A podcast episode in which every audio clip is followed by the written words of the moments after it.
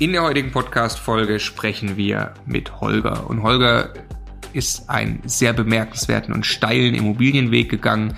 Ich glaube, es war gar nicht von Anfang an sein Ziel, seinen Job zu kündigen, aber es ging dann doch relativ schnell und er hat also das gemacht, äh, was auch ja viele aus der Vocation Community ähm, probieren und sich auf den Weg machen, nämlich Immobilien so schnell einen Bestand aufzubauen, dass man wirklich in ein paar wenigen Jahren den Job kündigen kann. Kurz vor dem Gespräch hat er tatsächlich seinen Job gekündigt. Ähm, was er getan hat in der Zeit, ist wirklich äh, hörenswert. Er hat 30 Wohnungen unter einem Jahr gekauft, ähm, hat sich also äh, währenddessen auch GmbH-Strukturen aufgebaut. Darüber erzählt er auch, warum das wie sinnvoll war. Äh, er hatte am Anfang wirklich eben das Thema Altersvorsorge vor, hat sich von dort aus dann weiterentwickelt ähm, und seine Ziele schnellst angepasst. Er hat auch Immobilien 400 Kilometer weit von seinem Wohnort entfernt gekauft. Auch das ist ja oft eine Hürde, von der er berichtet, wie er da eben äh, drüber gekommen ist. Und dann ja, sprechen wir also über viele Immobilien, unter anderem dann noch eben einen extrem bemerkenswerten Deal, nämlich ein Haus, ein 6%er in Frankfurt am Main, was ja eigentlich fast unmöglich erscheint, äh, das in diesen Zeiten noch hinzukriegen. Sehr, sehr spannendes und inspirierendes Gespräch. Ich wünsche euch ganz viel Spaß bei der heutigen Folge. Ein kleiner Hinweis noch vorweg, die Tonqualität wird zwischendrin einmal schlechter. Wir bitten das zu entschuldigen. Wir haben die äh, Gäste ja teilweise äh, über Zoom-Konferenzen hier zugeschaltet in Zeiten von Corona. Und ähm, ja, da ist die Sprachaufzeichnung, die wir parallel angefertigt haben, mit seinem Handy einmal abgebrochen. Sorry dafür und ganz viel Spaß mit Holger. Der Immokation Podcast. Lerne Immobilien. Holger hat weniger als ein Jahr gebraucht, um als Immobilieninvestor richtig durchzustarten und sogar schon die Entscheidung getroffen, seinen Angestelltenjob jetzt an den Nagel zu hängen. Die Geschichte ist wirklich erzählenswert und wir freuen uns sehr, Holger, dass du dir heute die Zeit nimmst für ein, für ein Interview. Hallo Holger. Hallo zusammen, vielen Dank auch, dass ich hier sein kann. Ja, genau. Du bist ja leider nicht physisch hier. In Zeiten genau. von äh, Corona machen wir dieses Interview per Übertragung. Der Stefan und ich haben äh, entsprechend ausreichend Abstand voneinander und äh, kriegen das aber auch wunderbar so hin. Holger, ähm, du bist 32 Jahre alt. Genau. Was bist du oder warst du vom Beruf? Ich war Unternehmensberater bis zuletzt. Okay, was, äh, was ist deine Vorgeschichte mit Immobilien, bevor es dann vor einem Jahr so richtig losging? Ja, relativ klassisch würde ich sagen, mit meiner damals Freundin, mittlerweile Frau, äh, eine Wohnung gekauft, selber eingezogen, äh, erste Berührungspunkte somit äh, geknüpft, ähm, wie das alles so abläuft, Finanzierung bei der Bank besorgen, zum Notar gehen, Wohnung einrichten. Wir haben dann den Innenausbau auch noch selber gemacht, also sehr viel Eigenleistung reingesteckt und haben dann halt festgestellt, Mensch, ähm, wenn man da so ein bisschen selber Arbeit reinsteckt, äh, kauft man quasi unter Markt und wertet sie auf mit ein bisschen Eigenleistung und hat relativ schnell äh, Eigenkapital geschaffen. Die Idee haben wir dann quasi gleich aufgenommen und relativ kurz danach, so zwei, drei Jahre danach, wurde zufällig gerade auf dem Nebengrundstück ein neues Haus gebaut. Da war die Baugrube, hing das Schild vom Bauträger, habe ich gedacht, Mensch, ruf ich mal an, vielleicht kann man da frühzeitig gleich was abgreifen. Ähm, Habt angerufen, gefragt, wie sieht's aus, äh, kann man kaufen und äh, das war ganz klassische Bauträgergeschäft im Sinne von hochziehen und einzeln verkaufen. Haben die erste Wohnung gekauft, äh, mit meiner Hausbank damals zusammen auch eine 100% Finanzierung oder sogar 110 hinstellen können, also inklusive Nebenkosten.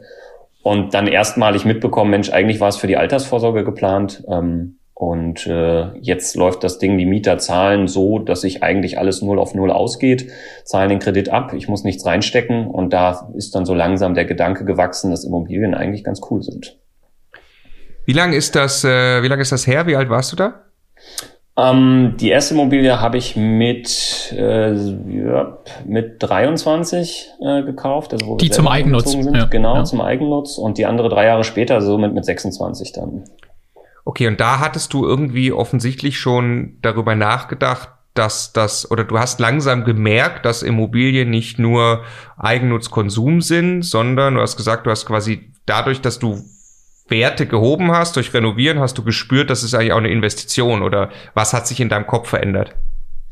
Genau, also ich sag mal, die, die Renovierung, Aufwertung bei der selbstgenutzten Immobilie war so der erste Aha-Effekt. Ähm, also wir hatten damals die Option beim Bauträger entweder komplett ausgestattet zu kaufen oder in Häkchen innen nackig. Ähm, haben dadurch einen erheblichen Preisnachlass bekommen. Ich kann es nicht mehr genau sagen. Ich glaube 50.000 Euro Preisnachlass, ähm, wenn wir den Innenausbau haben selber gemacht. Wir haben dann, glaube ich, ich glaube 25 oder 30 gebraucht ähm, selber und haben in Häkchen sozusagen die gleiche Wohnung stehen gehabt für, für 20.000 Euro weniger. Und gerade in jungen Jahren ist das natürlich eine unglaublich große Summe an Geld, ähm, wo wir gesagt haben, Mensch, wenn man da entsprechend ein bisschen fleißig ist, äh, kann man da was machen.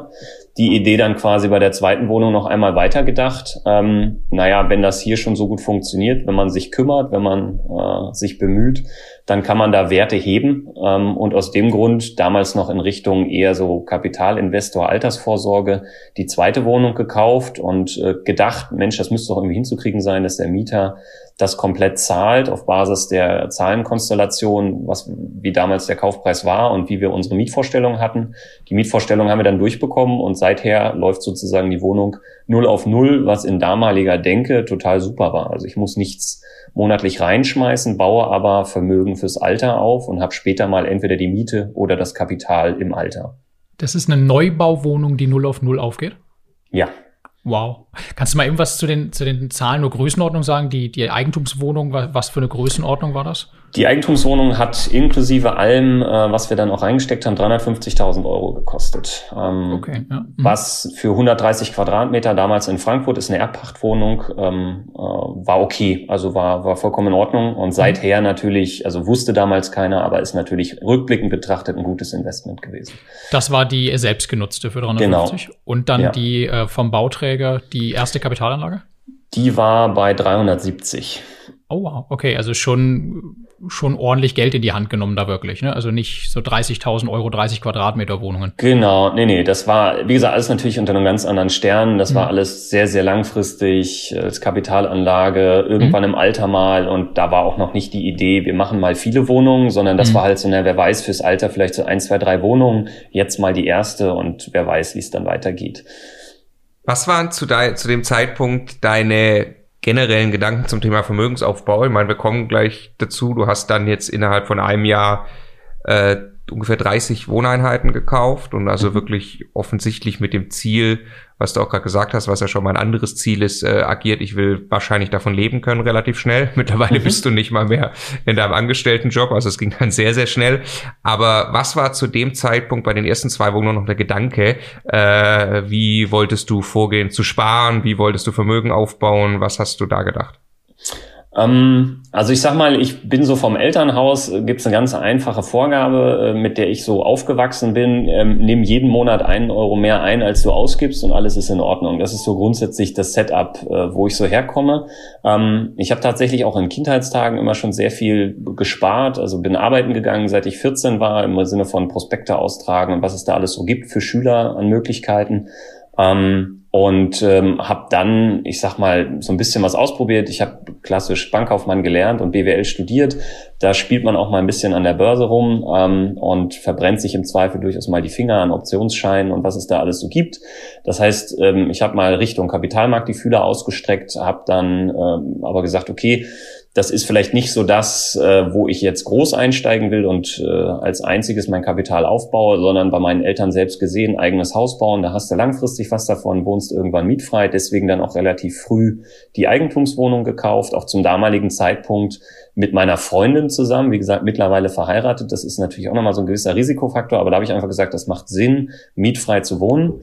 Ähm, und da dann sehr schnell ähm, abzutragen, ähm, also im Sinne von hohe Tilgungsraten, weil ich gesagt habe, ich will da schnell von den Zinsen runter. Damals waren die Zinsen auch noch nicht ganz so niedrig. Wir haben, glaube ich, die, die Hauptfinanzierung, ich habe das damals schon gestückelt gehabt, bei vier Prozent oder 4,25 oder sowas. Das heißt, da hat man noch ein bisschen was bezahlt. Und wenn man dann so eine Sondertilgung von 5000 Euro oder so reingeschossen hat, dann hat sich das bemerkbar äh, gemacht, weil implizit habe ich das Geld ja mit diesen 4,25 Prozent auf Opportunitätskostenbasis verzinst bekommen. Das heißt, ich habe in jungen Jahren sehr stark in die Richtung äh, rein investiert, habe parallel dazu zum Beispiel dann einen Bausparvertrag äh, abgeschlossen, äh, also noch so ganz langweilig auch mit, mit Wohnriester-Förderung, quasi als Anschlussfinanzierung für die Wohnung, also gleich langfristig gesichert mit Riester-Förderung Ähm, und habe dann noch so ein bisschen Kapitalmarktprodukte so im Sinne von Sparpläne gemacht. Also so ein bisschen diversifiziert, wie man das idealerweise so macht. Ich habe mich da relativ früh mit beschäftigt, mit Altersvorsorge ähm, und überall so ein bisschen und immer noch was bisschen auf die Seite gelegt. Also relativ altersvorsorgeaffin würde ich mich bezeichnen und habe halt versucht, im Rahmen der mir bekannten Möglichkeiten das so ein bisschen zu streuen. Aber als Hauptanker eben die Immobilie. Warst du äh, zu dem Zeitpunkt auch stark fokussiert auf deine Karriere als Angestellter? Ja, das will ich schon sagen. Also die, die Karriere war sehr, sehr stark im Fokus. Also ich habe immer darauf geachtet, sehr schnell vorwärts zu kommen. Ähm, ich habe zwischendrin mal den Studiengang gewechselt und habe dann mit, mit Ausnahmeregelungen und viel Zusatzarbeit trotzdem in Regelstudienzeit das Ganze abschließen können. Ich habe berufsbegleitend studiert. Ähm, und wenn man dann in einem Umfeld ist, wo eben nicht der 9-to-5-Job ist, ähm, wo man im Zweifel eben in drei Tagen seine ja, 40 Stunden im Zweifel leisten muss, ähm, dann würde ich das schon als karriereaffin bezeichnen. Ich habe es nie über alles gestellt, aber ich hatte einen sehr, sehr starken Fokus darauf. Okay, und was hat sich jetzt geändert vor einem Jahr, dass du gesagt, dass du Immobilien so sehr in den Fokus rückst und dass du ja schon wirklich eine andere Abzweigung genommen hast, äh, zu sagen, jetzt will ich mir wirklich einen nennenswerten Bestand aufbauen. Und äh, zu dem Zeitpunkt hattest du noch immer nur diese beiden, diese beiden Immobilien, die selbstgenutzte, genau. okay. Ja. Genau, beziehungsweise letztes Jahr, da hatten wir dann zwischenzeitlich ein Haus gekauft. Ähm, äh, ich bin so relativ klassisch aus der Großstadt rausgezogen in die Kleinstadt mit Garten, äh, mit der mhm. Familie. Mhm. Und dadurch hatten wir die erste Wohnung, die wir zunächst selbst genutzt hatten, auch in die Vermietung gegeben, hatten zu dem mhm. Zeitpunkt also zwei Mietobjekte mhm. und ein selbstbewohntes äh, Objekt. Ähm, ja, ich sag mal, ich fand die Idee nach der zweiten Wohnung sehr charmant, dass eben andere Leute für mich sozusagen den Kredit abbezahlen. Ein gewisses Risiko muss ich natürlich tragen und ein gewisses, äh, also neben dem Risiko von wegen, dass vielleicht die Immobilienpreise sich negativ entwickeln, habe ich natürlich auch ein gewisses Liquiditätsrisiko, wenn irgendwie Reparaturen kommen. Aber das habt ihr ja auch in euren Videos hinreichend beleuchtet. Die wirklich großen Risiken fängt die WEG beziehungsweise eine Rücklage ab und man hat eher nur die kleineren. Aber auf dem Gedanken aufsetzend habe ich dann öfter mal probiert, äh, mit den Banken, also mit meinen Banken zu sprechen, können wir da nicht noch irgendwas machen, weil das ist doch super, wenn ich mir eine Wohnung kaufe und der Mieter bezahlt. Ähm, dann gibt's aber ja seit ein paar Jahren die Wohnimmobilienkreditrichtlinie. Und aufgrund dessen, dass wir ja Objekte hatten mit relativ hohem ähm, Investitionsvolumen und überschaubar hohen äh, Bruttomietrenditen, ähm, haben die Banken dann relativ schnell abgewunken und gesagt, nee, du bist einfach an der Oberkante von der Verschuldung, wie es ausschaut, das äh, ja, geht so erstmal nicht weiter. Und dann habe ich das immer wieder über zwei, drei, vier Jahre immer wieder probiert, angetestet. Aber irgendwie bin ich da nicht richtig weitergekommen und dann habe ich irgendwann Anfang letzten Jahres angefangen, ähm, ja, über YouTube halt auch bei euch äh, das ein oder andere Video mal zu schauen und habe mich in der Idee bestätigt gesehen, dass die Idee eigentlich eine sehr, sehr gute ist, ökonomisch das auf jeden Fall Sinn macht. Also da ist auch der Betriebswirt in mir einfach nicht zur Ruhe gekommen, weil ich gesagt habe, da muss doch was gehen. Ähm, und dann habe ich am Ende ähm, ja durch ein Konstrukt von der ersten Wohnung, die wir zunächst selbst bewohnt hatten, die Immobilienpreise in Frankfurt sind ja in den letzten acht, neun Jahren ganz äh, vorteilhaft gelaufen, habe da durch eine Vorfälligkeit einen Kredit ablösen können, ähm, habe dadurch das Ganze zu einer Bank schieben können, die das Objekt noch ein bisschen anders eingewertet hat ähm, als meine Hausbank, ähm, habe dadurch eine Kapitalbeschaffung auf die erste Immobilie machen können, habe damit äh, quasi Startkapital generieren können ähm, und bin dann dazu übergegangen, sozusagen mit rollierendem Eigenkapital zu arbeiten, dass ich das Geld, was ich initial hatte, sozusagen in die ersten Wohnungen reingeschmissen habe ähm, und so ist das Ganze quasi ins Rollen gekommen und ohne dass ich damals wusste, dass es rollierendes Eigenkapital heißt, habe ich quasi mit rollierendem Eigenkapital gearbeitet, weil ich auf die Art und Weise immer erst den Nachweis bringen konnte für die Banken. Hier, guck mal, ich habe mir jetzt was rausgesucht, die Rendite ist äh, jenseits von sechs Prozent, wie er immer schön sagt, äh, und äh, erwirtschaftet Cashflow. Das heißt, jedes Objekt, was ich kaufe, verbessert meine Haushaltsrechnung und sie verschlechtert sie nicht. Und damit war ich da in der Lage, die ersten Wohnungen zu kaufen hab gesehen, dass das sehr, sehr gut funktioniert und dann nahm das Ganze sozusagen seinen Lauf. Und das, so bin ich zu diesem Thema gekommen. Äh, ich, Holger, ich habe gleich ein paar Fragen. Ja, ich auch. ähm, und zwar, also genau, lass uns erstmal nochmal ganz kurz über Standort. Die ersten beiden Wohnungen sind, äh, sind wo? Ähm, die ersten beiden aus der Vorzeit sozusagen sind in Frankfurt am Main. Okay, deswegen äh, hattest du es gerade auch gesagt, ne, dass die da dann auch natürlich einen Wertzuwachs erfahren haben. Genau. Ähm, Nochmal ich will gleich die Finanzierung verstehen, aber eine Frage nochmal vorweg, die ich eigentlich gerade auch schon gestellt habe. Ähm, du bist offensichtlich mit einem ziemlichen Fokus auf das Thema eingestiegen äh, und hast jetzt plötzlich, jetzt will ich das möglich machen, jetzt will ich die Banken überzeugen, jetzt suche ich nach Möglichkeiten, wie ich mir mehr Immobilien kaufen kann. Was ist in deinem Kopf vorgegangen, warum das so sinnvoll ist? Also natürlich ist das schön, dass eine Immobilie sich von selbst abzahlt, aber das hattest du ja auch schon als Altersvorsorge. Wolltest du jetzt plötzlich, jetzt will ich in die Frührente, jetzt will ich nicht mehr als Angestellter arbeiten, jetzt will ich Immobilienunternehmer werden oder was, was ist in dir vorgegangen? Also ich sag mal, ich bin, äh, ich habe so ein bisschen den Vorteil, glaube ich, familiär. Ähm, meine Mutter ist zum Beispiel Wohnungsverwalterin, hat also tagtäglich äh, mit dem Thema zu tun. Ähm, das heißt, die kennt die Vor- und Nachteile von Immobilien, wo ich persönlich mehr Vorteile als Nachteile sehe, ähm, weil ich mir persönlich so einen gewissen gewisse Fähigkeit dazu zuspreche, mit Leuten zu reden. Also ich kann Leute, glaube ich, verstehen, ich kann ganz gut vermitteln, wenn es irgendwo Probleme gibt. Ähm, und ähm, dadurch kann ich die Nachteile, die aus Sicht einer Verwaltung bestehen, weil man muss sich um alle Probleme kümmern, es gibt Mieter, die vielleicht nicht pünktlich zahlen und so weiter und so fort, die kann ich abfedern mit dieser Fähigkeit. Und dadurch habe ich eher die Vorteile gesehen. Was sind aus meiner Sicht die Vorteile quasi schon, wie gerade eben ähm, aus Sicht des Kapitalinvestors beschrieben? Ich kann durch gezieltes Investieren und Entscheidungen treffen, also am Ende bin ich Unternehmer, ähm, einen, einen Ertrag erwirtschaften und dieser Ertrag, auch das ne, nichts Neues, ähm, ist so ein bisschen losgelöst und entkoppelt von meiner Zeit. Dadurch kann ich natürlich in gewisser Weise skalieren und das war für mich der Punkt, wo ich gesagt habe, ich kann Dinge tun, die mir selber Spaß machen. Also ich kann investieren, ich kann Überlegungen, lohnen sich gewisse Dinge, ähm, baue ich eine Küche rein, ja, nein. Das sind alles aus meiner Sicht ökonomische Entscheidungen, die ich treffen kann. Ich habe mit Leuten zu tun und kann die Frage stellen, wollt ihr jetzt die höherwertige Wohnung haben und zahlt ihr dafür die höhere Miete oder nicht? Also es ist alles ein schönes Spiel von Marktkräften, finde ich persönlich, ähm, dass ich einfach sage, es ist ein Geben und Nehmen. Das heißt, alle können am Ende davon profitieren. Ähm, ich kümmere mich um alles, bin für die Leute da, für die Mieter. Also ich bin ein sehr, sehr rühriger Vermieter, würde ich behaupten, und kann damit ein für mich vorteilhaftes Umfeld schaffen, in dem ich dort Geld rausziehe und trotzdem anderen Leuten etwas Gutes tue und das in einer Art und Weise, dass ich mich selbst sowohl zeitlich wie auch örtlich entkoppeln kann von diesem Einkommen. Das heißt, ich schaffe für mich selber eine unglaubliche Freiheit weil ich einfach sage, wenn mein Sohn heute Nachmittag um vier das Fußballtraining hat, dann gehe ich halt heute Nachmittag um vier zum Fußballtraining und gucke da eine Stunde zu, habe aber trotzdem das Familieneinkommen gesichert, weil ich alles so aufsetzen kann und aufbauen kann, dass ich eben nicht mehr diese zeitliche Abhängigkeit habe. Und das ist für mich im Rahmen dieses Prozesses ein neu definierter Luxus. Also ich muss nicht reich werden im Sinne von, wie viel Geld habe ich auf dem Konto, aber ich kann meine Familie ernähren und kann mich zeitlich völlig flexibel aufstellen und dadurch Dinge so priorisieren, wie ich sie für richtig halte. Und das ist ein Luxus, den ich mit diesem Weg, den ich jetzt gesehen habe, erreichen kann. Und deswegen habe ich da so viel Energie drauf verwendet. Ja, ich wollte gerade schon fragen, was das Warum ist. Das hast du jetzt aber äh, perfekt beantwortet. Ähm, wie, wie viele Kinder hast du? Ein Sohn?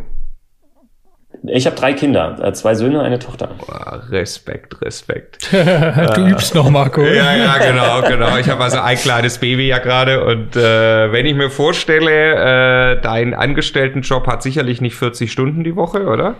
Eher nicht. äh, genau, und äh, dann nebenbei äh, noch das durchzuziehen, was du im letzten Jahr durchgezogen hast mit drei Kindern. Also äh, ich ziehe wirklich den Hut.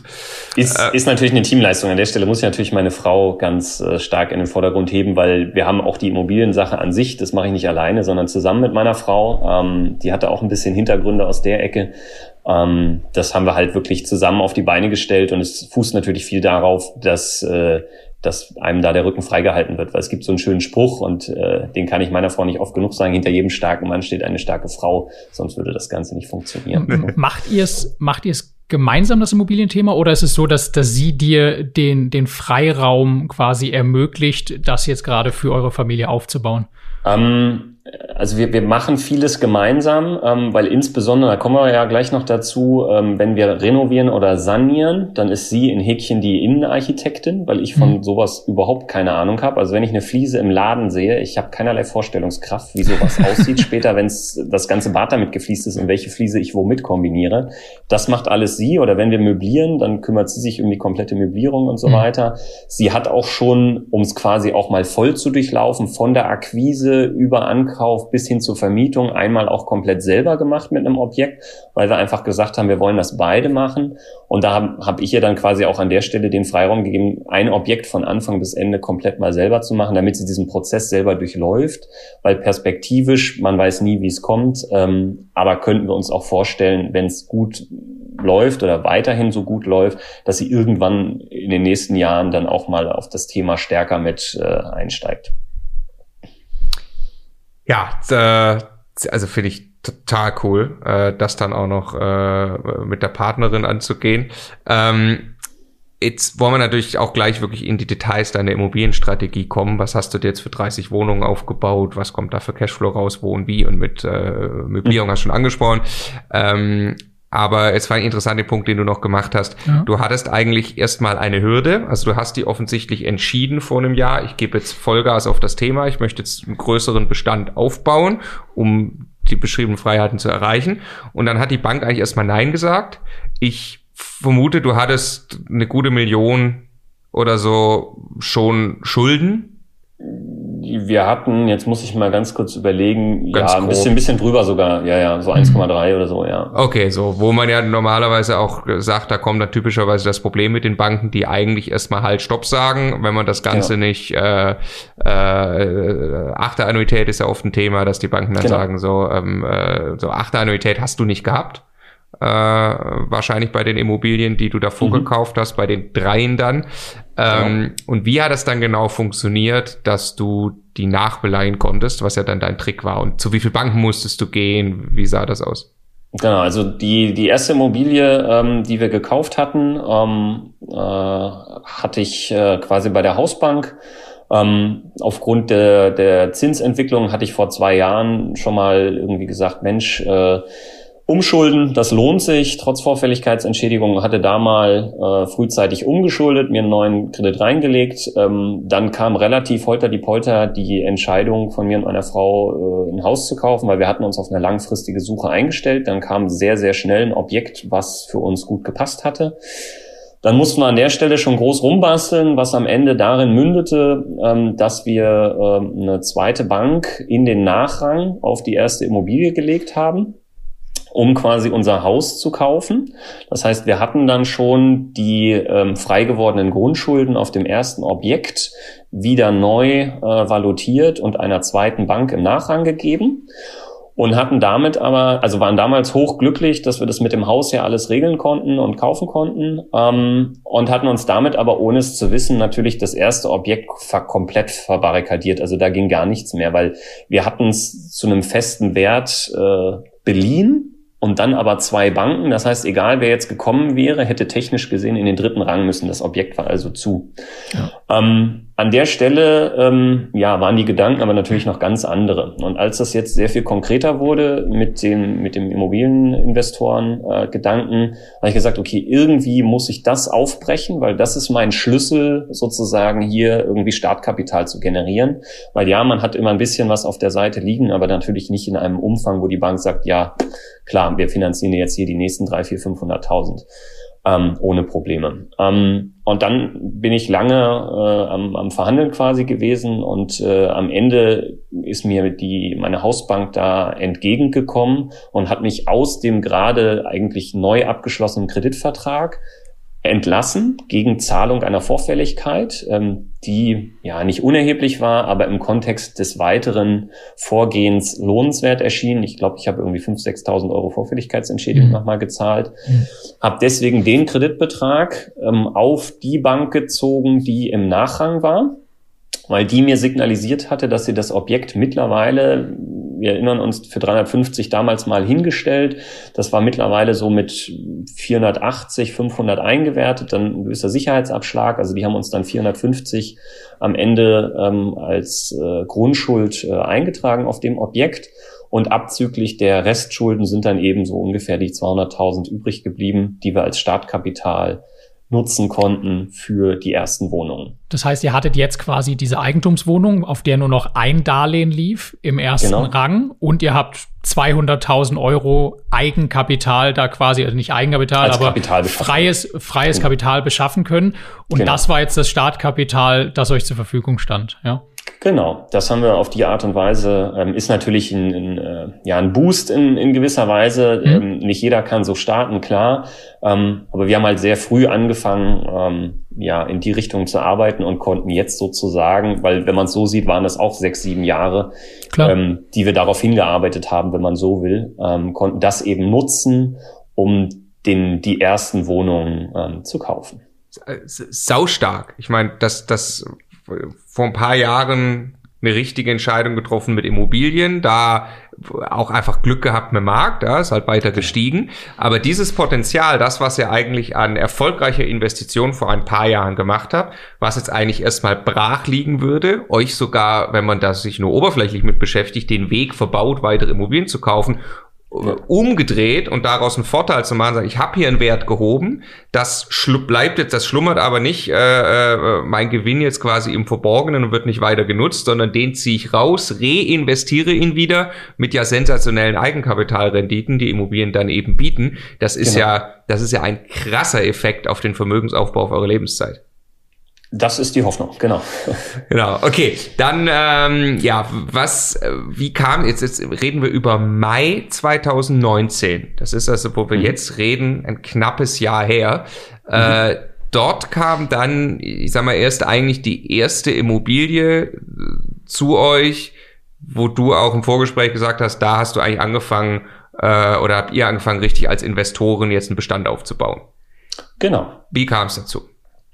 Ja, relativ klassisch. Ne? Also wir hatten dann irgendwie von der Bank signalisiert bekommen, das kriegen wir hin, das, das, äh, das machen wir mit der Finanzierung und quasi noch im Prozess der Genehmigung, weil äh, der Bankberater eben entsprechend zuversichtlich war, haben wir uns auf die Suche gemacht, ähm, wo, wo investieren wir dann. Ähm, hier im Rhein-Main-Gebiet haben wir immer mal geguckt, aber das ist natürlich, also wenn wir jetzt über erste Jahreshälfte 2019 sprechen, sind die Preise halt schon sehr, sehr weit weggelaufen. Und ich sag mal, mit, mit Mietrenditen jenseits der vier Prozent ist schon echt schwierig. Mhm. Ähm, deswegen war dann die Überlegung, okay, was könnten wir noch machen? Ähm, ich hatte es eingangs schon mal gesagt, meine Mutter ist Verwalterin ähm, in, in Niedersachsen, in einer Kleinstadt. Und das war eigentlich immer mal so, ja, eigentlich könnte man ja auch da investieren und hm, nicht ganz so zukunftssicher wie im Rhein-Main-Gebiet natürlich, aber andere Renditen. Und naja, irgendwie wurde aus dieser fluxen Idee, die man früher immer sehr schnell verworfen hatte, weil, na ja, nicht so zukunftssicher und zu klein die Stadt und so weiter, wurde eigentlich eine konkrete Idee nach dem Motto, na warum eigentlich nicht? Wir haben vor Ort quasi ein etabliertes Handwerkernetzwerk über meine Mutter.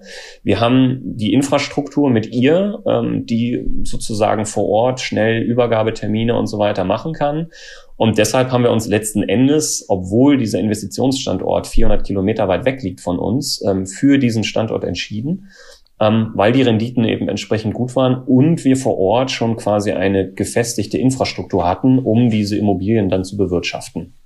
Ähm, und dann sind wir einfach in ImmoScout, ganz klassisch, Suchagenten geschaltet, Immonet, wie sie alle heißen, also alle gängigen Portale inklusive eBay Kleinanzeigen ähm, rein und sind dann relativ schnell fündig geworden mit einem äh, Immobilienpaket von zwei Wohnungen und vier Garagen in einem relativ kleinen Objekt, was uns attraktiv erschien. Und das war quasi unsere erste Besichtigung mit diesem Mindset, wir machen jetzt hier ein bisschen mehr Immobilien.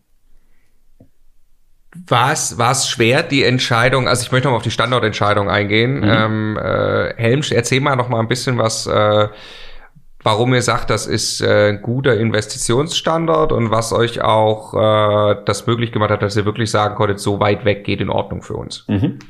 Um ähm, also ich sag mal, der Standort selber, es ist eine Kleinstadt mit äh, aus meiner oder aus unserer Sicht äh, mit allen kritischen Infrastruktureinheiten, die es so braucht. Also wir haben äh, Kindergärten, Grundschulen, weiterführende Schulen inklusive zweier Gymnasien. Ähm, wir haben ähm, ein Kreiskrankenhaus in der Stadt. Ähm, wir haben ich sag mal, mittlere Arbeitgeber bis hin äh, zu, zu äh, ja, durchaus namhaften Arbeitgebern, die kleinere Dependancen äh, vor Ort haben.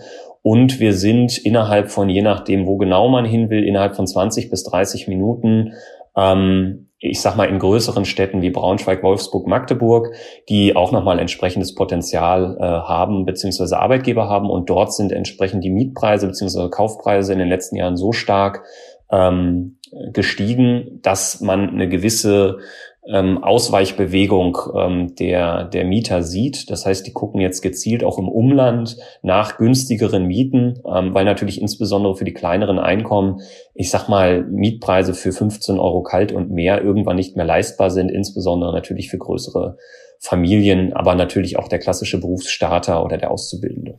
Wie, wie klein ist Kleinstadt? Ähm, wir sind aktuell so bei 24.000, 25.000 Einwohner ähm, in, äh, oh, okay. an unserem Standort. Okay, sag mal ganz kurz, was, was ist nur typische, was ein typischer Kaufpreis, eine typische Marktrendite da? Ich meine, das ist ja auch eine Sache, die man sich anschaut im Sinne von, gibt's da? Genau. Ähm, also ich sag mal, je nachdem, auf welche Quellen man so geht. Ähm, Homeday ist natürlich immer so ein klassischer Indikator, aber durchaus auch gestützt von unseren äh, ja, unserem Know-how jetzt mittlerweile, was wir aufbauen konnten, ich sag mal, Renditen sind so um die sechs sieben Prozent, sag ich mal, als Standard.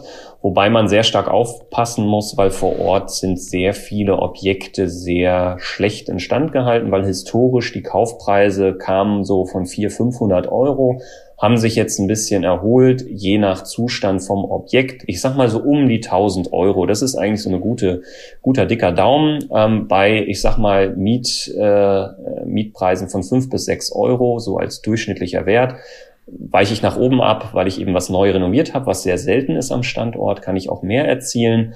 Ähm, weiche ich nach unten ab, geht's natürlich auch jetzt, kriegt man im Zweifel nochmal für 700, 800 Euro was.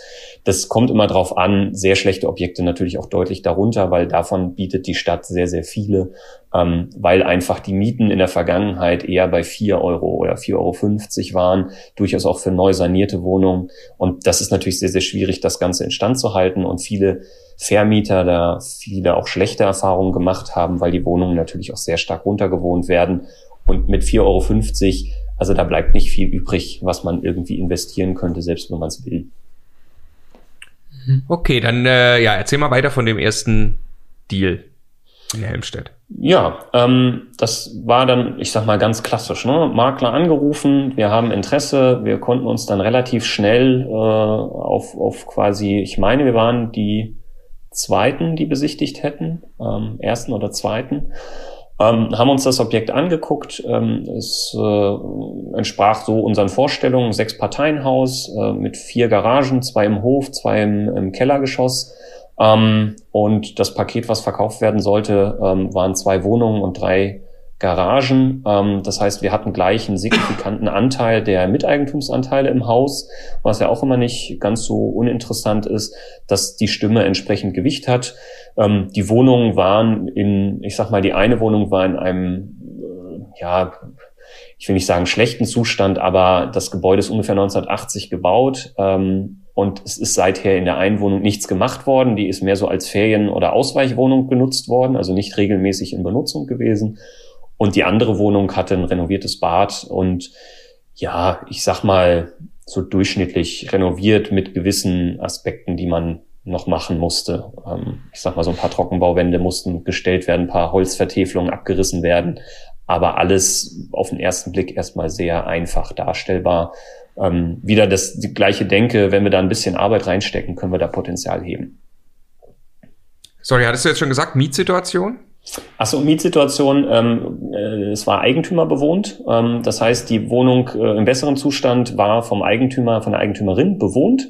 Ähm, die zweite Wohnung war halt so Ausweichquartier für Besuch, für Gäste, für Kinder, wenn die kamen, ähm, wurde die sporadisch genutzt. Das heißt, es war klar, im Falle des Verkaufes frei.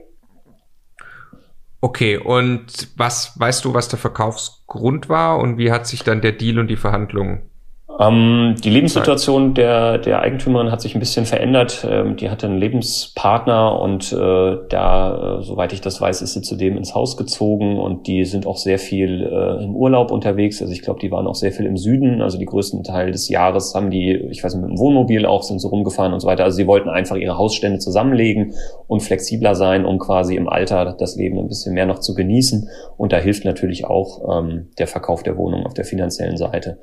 Ähm, ja, der Makler hat das Ganze soweit solide vorgetragen, würde ich mal behaupten. Ähm, wir waren uns dann relativ schnell einig, dass die Wohnung passt.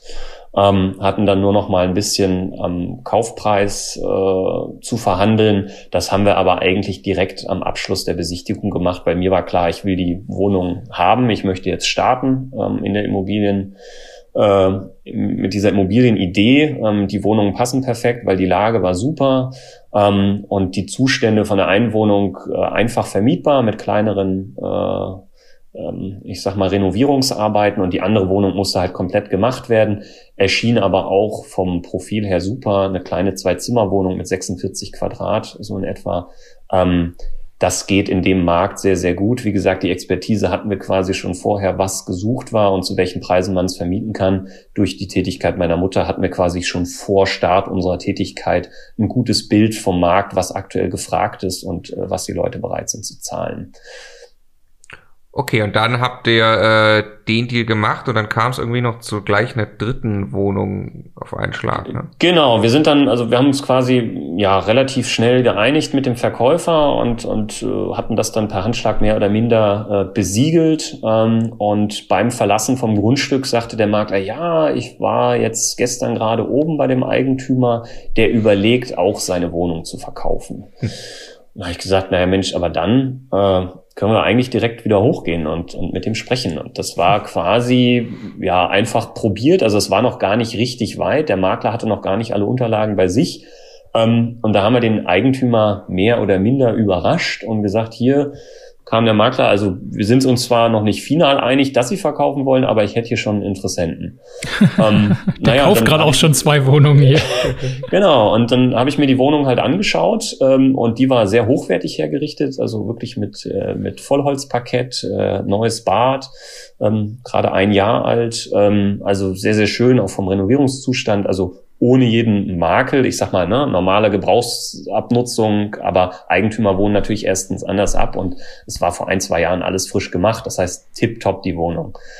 Naja, und dann haben wir uns eigentlich bei diesem Überraschungsbesuch direkt auf den Kaufpreis geeinigt und äh, auch wieder per Handschlag das Ganze besiegelt und äh, ja, somit quasi das Ganze komplett gemacht. Das war Wohnung und Garage gleich nochmal mit.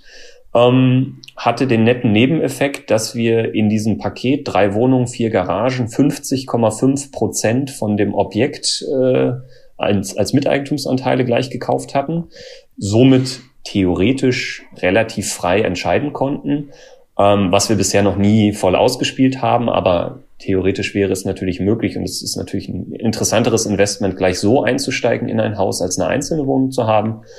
Und dann war das Ganze besiegelt ähm, und lief dann auch in der Abwicklung relativ unkompliziert. Durch, das, durch die Kapitalbeschaffung war das Geld da. Makler, äh, Notar haben wir dann relativ schnell jemanden gefunden, mit dem arbeiten wir jetzt bei jedem Deal zusammen, sind also auch da sehr zufrieden gewesen, ähm, was die Ausarbeitung der Verträge und die Verfügbarkeit von Terminen anging. Also von daher alles sehr reibungslos und schnell. Wie, wie hast du, der Verkäufer war sich von der dritten Wohnung ja noch nicht sicher, dass er verkaufen will. Und jetzt sagst du, du bist da eigentlich mit einem Handshake-Agreement raus, du kaufst. Wie hast du das, wie hast du ihn überzeugt und was für einen Preis hast du geboten, um ihn sofort zu überzeugen, aber jetzt auch nicht da irgendwo äh, unnötig viel Geld zu bezahlen? Um, ähm, also er hatte eine sehr konkrete Preisvorstellung. Ähm, mhm. Und ähm, die Preisvorstellung war, ich glaube, auf einen Quadratmeter waren es 1200 Euro, also inklusive der Garage. Also wenn ich die noch rausrechne, dann waren es ungefähr 1000 Euro den Quadratmeter. Ähm, und ähm, das war aus meiner Sicht ein absolut fairer und super Preis, weil es ist eine sehr, sehr kleine Wohnung. Also es sind eine Zweizimmerwohnung, ist im Dachgeschoss, deswegen ein bisschen kleiner als die darunterliegende mit, ich glaube, 42, 43 Quadratmeter. Ähm, und die für, ja, ich sag mal so ungefähr 1000, 1100 Euro Quadratmeter mit Vollholzparkett, voll renoviert, neues Bad. Das war für mich wie die Faust aufs Auge. Also da habe ich nicht groß verhandelt. Er hatte eine Preisvorstellung ähm, und die habe ich eins zu eins so angenommen, weil ich gesagt habe, da brauche ich nicht nachverhandeln. Das ist ein absolut fairer Preis, weil das ist auch immer unser Credo. Ähm, ich sage den Leuten immer, wir müssen den Preis finden, dass wir uns auch nach dem Notartermin noch beide in die Augen gucken können. Mhm. Ähm, das ist der richtige Preis und an der Stelle war das vollkommen in Ordnung, was er gefordert hat. Ähm, und ich happy, ich bin nach wie vor mit dem Preis happy, also kann mich da nicht beschweren. Lass uns schnell noch die Zahlen abschließen. Wir schaffen es ja. sonst nicht, durch dein ganzes Portfolio zu kommen, das nämlich mittlerweile noch um einiges größer ist. Äh, ja, welche Renditen hast du aus den, aus den ersten drei Wohnungen ungefähr? Welchen Cashflow? Ähm, ich sag mal, die Renditen waren da noch recht überschaubar. Ich sag mal, im Mittel sind wir da so bei sieben bis acht Prozent, also in Häkchen nur Marktdurchschnitt. Ähm, und auch der Cashflow, weil wir die eine Wohnung sehr umfassend renoviert haben und da, ich sag mal, in Häkchen noch so ein paar auch Anfängerfehler sicherlich gemacht haben, sehr, sehr viel investiert. Dafür ist es aber eine sehr schöne und sehr hochwertige Wohnung geworden. Deswegen sind wir am Ende aber nur so, ich sag mal, bei 180 Euro Cashflow für alle drei ähm, zusammen. Wir haben noch eine kleine Reserve, weil wir den, wir haben einen Hobbyraum, den konnten wir aktuell noch nicht vermieten.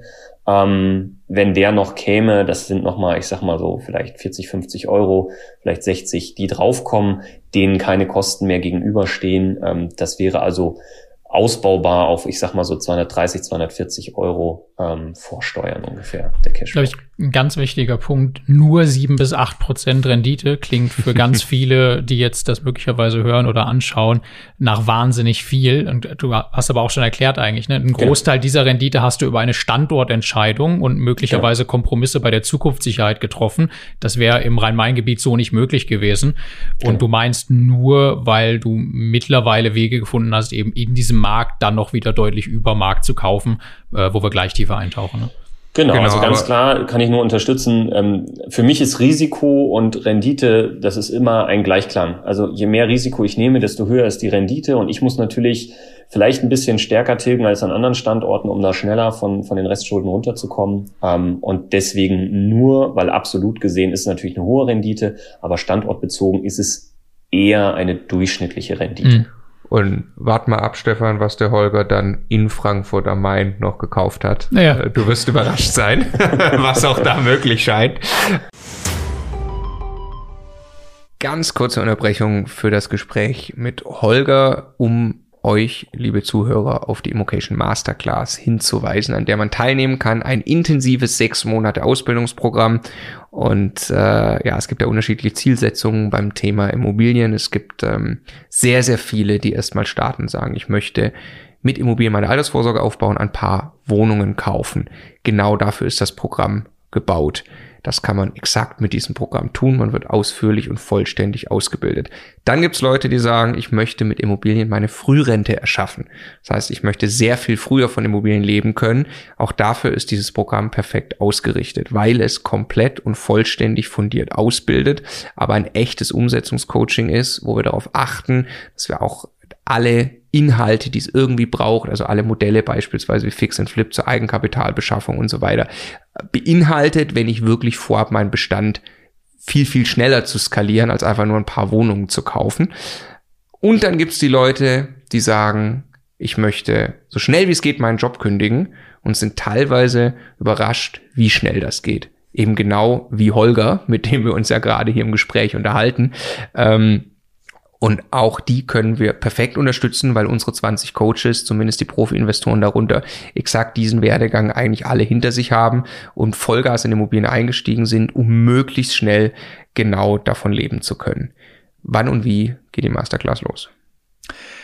Die Masterclass beginnt erstmal quasi mit einem Bewerbungsprozess, in dem wir die Plätze vergeben. Also es gibt aber nicht beliebig viele Plätze für so ein Programm, es ist nicht beliebig skalierbar ähm, damit wir vom Betreuungsverhältnis her mit den 20 Coaches das, das noch immer vernünftig abbilden können, gibt es halt Maximum 100 Leute pro Durchgang und die Bewerbungsphase für die nächste Masterclass, für die Masterclass 2020, die startet am 16. Mai und alle weiteren Infos zur Masterclass gibt's eben auf immocation.de slash Masterclass.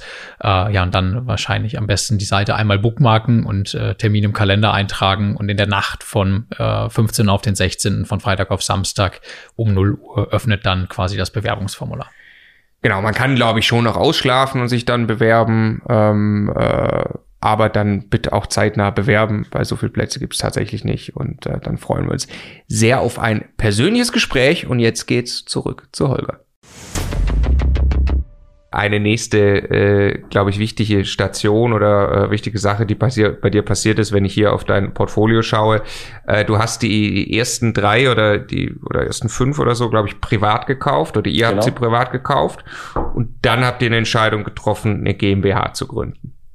Genau, dann, ähm, ich sag mal, habe ich euren Kanal wesentlich stärker noch konsumiert sozusagen und bin ja dann auch zu dem Zeitpunkt, äh, war ja wieder Anmeldung für die Masterclass im Mai ähm, habe mich dann dafür entschieden, die Masterclass zu machen, ähm, hatte dann äh, quasi schönen Dank auch nochmal an die Natascha frühzeitig Zugang zum Videocontent bekommen und habe den relativ intensiv verschlungen sozusagen. Also ich war fast schon bevor die Masterclass losging mit dem Videomaterial durch. Wow, das schaffen, das schaffen das andere. Das, das glaube ich noch nicht. Ja. Das schaffen andere in sechs Monaten teilweise nicht. Ja. Ja, nee, und äh, da war ich sehr interessiert, weil ich für das Thema eben sehr stark gebrannt habe ähm, und habe dann da sehr intensiv äh, mir das äh, Ganze zugeführt, bin dann natürlich auch über die GmbH gestolpert, habe mich da ein bisschen reingefressen in die Thematik und habe da halt eine Chance gesehen, mich von der Wohnimmobilienkreditrichtlinie so ein bisschen zu lösen und mit diesen Achterannuitäten das Ganze ein bisschen ökonomischer und unternehmerischer aufzustellen. Ähm, und dann haben wir uns halt für die GmbH entschieden aus mehrerlei Gründen, weil für uns dann feststand, ähm, wir wollen Bestand aufbauen. Ähm, also jetzt nicht nur zwei, drei Wohnungen, sondern wirklich auch in anderen Größenordnungen. Ähm, und an der Stelle der Steuervorteil erschien uns dann sehr hilfreich. Und natürlich auch nochmal der Zugang zu Firmenkundenberatern, die in der Regel nochmal ganz anders aufgestellt sind oder die meisten ähm, was dieses Verständnis für unternehmerische Entscheidungen angeht, ähm, im Vergleich zu Privatkunden. Es gibt natürlich auch im Privatkundenbereich viele, die das Modell verstehen, aber ich würde sagen, anteilig sind die sehr viel weniger äh, vorhanden als auf der Firmenkundenseite. Und dort habe ich zum Glück dann auch relativ schnell neue Ansprechpartner gefunden. Also habe dann auch Kontakt zu neuen Banken aufgenommen ähm, und habe mich da gleich sehr, sehr wohl gefühlt, weil das verstanden worden ist, was ich machen möchte. Es wurde von der Bank auch direkt sozusagen unterstützt und deswegen konnten wir quasi gleich in erster Instanz, ich sag mal, ein relativ umfangreiches Paket in die GmbH reinpacken, um sozusagen aus den Startlöchern zu kommen und den Banken zu zeigen, wir reden nicht nur drüber, sondern wir wollen wirklich machen. Erzähl mal vom Paket. Ja, das Paket ähm, sammelte sich so ein bisschen auf. Das war so ein Mischmasch aus äh, Off-Market und On-Market-Objekten. Äh, ähm, zum einen dann natürlich über den Kanal von meiner Mutter, die immer mal wieder aus ihrem Bestand heraus Anfragen hat, ob sie nicht jemanden kennt, der vielleicht Wohnungen kaufen möchte. Da war der Draht jetzt natürlich zu mir dann sehr, sehr kurz. Ähm, und dadurch konnte sie mir ein paar vermitteln. Ein paar habe ich auch wieder ganz normal über die bekannten Portale ähm, aufgebaut und da war immer die Aussage, ich kaufe eure Wohnung. Ähm, es dauert aber noch einen Augenblick, weil ich gerade dabei bin, eine Firma zu gründen. Und ähm, es gibt in der Abwicklung ein paar Vorteile, wenn man das nicht im Status GmbH in Gründung macht. Das ist man ja quasi sofort nach dem Notartermin, sondern dass man äh, abwartet, bis das Ganze im Handelsregister ist. Das hat sich bei uns blöderweise relativ lang hingezogen. Ähm, dadurch habe ich quasi im sag mal so in drei, vier Monaten acht Wohnungen in Summe eingesammelt von einzelnen Eigentümern. Ein Eigentümer hatte zwei Wohnungen, aber sonst waren das alles einzelne Eigentümer. Und mit denen habe ich quasi immer das gleiche Gespräch geführt, ähm, waren teilweise ein bisschen zähere Preisverhandlungen, weil ich dann jetzt natürlich so langsam auf den Geschmack gekommen war, ähm, wo ich hin möchte und dass ich dafür höhere Renditen brauche. Viele aber auch an dem relativ schwachen Standort die Immobilienblase auf sich selbst bezogen haben und gesagt, sie können jetzt hier Wunder was für hohe Beträge für ihre Wohnungen bekommen. Dadurch waren da etwas zähere Verhandlungen notwendig. Ähm, am Ende haben wir uns da aber immer, wie ich behaupte, auf fairen Preisen getroffen. Und ähm, ich konnte dadurch ähm, in einem Objekt zum Beispiel vier Wohnungen ähm, auf den Schlag äh, akquirieren.